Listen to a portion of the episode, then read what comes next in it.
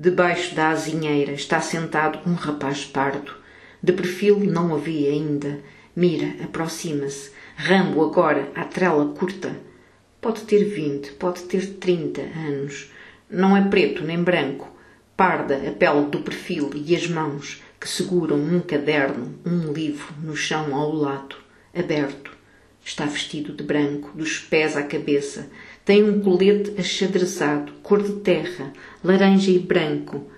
Jacquard? Diz a voz de Dona Mafalda. Esse não levas. A rapaz a meninas. Na cabeça, o rapaz pardo tem um chapéu, mesmo chapéu, de abas largas, branco, com uma fita de gorgurão castanho a toda a volta. Mesmo sentado na fina manta, é longo e fino e grácil e de uma beleza estarrecedora. Perto, parado como um dócil corcel expectante, está um Land Rover branco, alto e enorme, mais bem um alazão. Estás parva ou quê? diz Rambo, que nem bule da cauda a ouvir o batimento do coração dela. De esperança, medo e encanto, de amor à primeira vista, achado e esperado de tantos livros que leu, o amor em livros. O Land Rover tem uma matrícula vermelha, diz CD, antes dos números de série. Mira sabe o que significa. Ou mais perigo, ou guarda e salvação. O rapaz pardo, que ainda não os sentiu perto, concentrado que está nos traços da mão esquerda sobre o papel, parece a Mira demasiado novo para mandar, demasiado velho para obedecer. Numa embaixada. O rapaz escreve. Mira aproxima-se, Rambo quase retesado nos poeirentos quartos traseiros, puxado à força Good morning, sir. O rapaz vira-se, sem alarme. Avalia do estado dela ao do cão. Mira tem vergonha e pouco falta para estender a mão à esmola, a palma ao céu. Dobroi jutro, miss.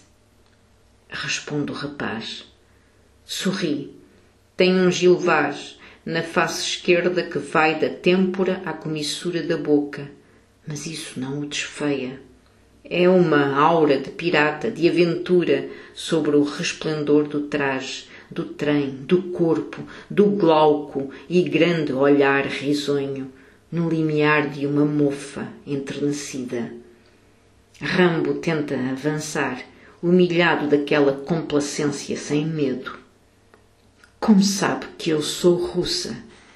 Pergunta Mira em russo. Não falo russo, diz o rapaz em português, mas ouço sempre a língua materna por debaixo da outra. É um dom. E o que a traz por aqui, mascarada de pele de burro, em andrajos de mendiga rica? E o cãozinho do inferno? Está sujo, mas está bem tratado. Como se chama? Rambo rosna, com uma certa delicadeza. Saber estacar. Ivan, diz Mira, e eu sou Ekaterina Ivanova. O rapaz ri e os dentes são pérolas contadas. Usa o patronímico do cão. É seu pai? Meu pai, meu filho e meu Espírito Santo. Rambo acenou com a cauda. Bem feita, disse ele ao rapaz brando, para que saibas, é assim mesmo. Mas tu não ouves. Continuando a rir de manso, o rapaz disse, de leve: Pois, e eu sou Piotr, o grande. Às vezes tomo coisas e leio que me alucinam. Quer ouvir?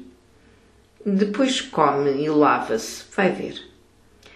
Kate, vou chamar-lhe Kate. E Caterina, ainda está pequena.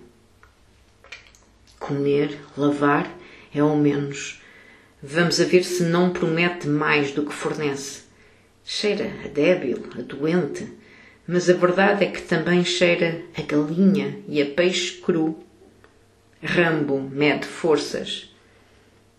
Quer ouvir, Kate? E o rapaz pardo pegou no livro aberto ao lado. Mira sentou-se na manta, a convite, tirou a parca e tomou a postura da pequena sereia quando tinha pernas, muito graciosa, no lodo da penha marinha. Nada na infância nos deveria obrigar a traçar as patas dos roedores repelentes que são letras. Isso é Shakespeare, Sr. Piotr. Bravo! Eu sabia que a menina vinha do nada, um ser impraticável. Isto é de uma outra menina que se chamava Chama. Acredita? Eu não venho do nada, Sr. Piotr, nem o meu cão.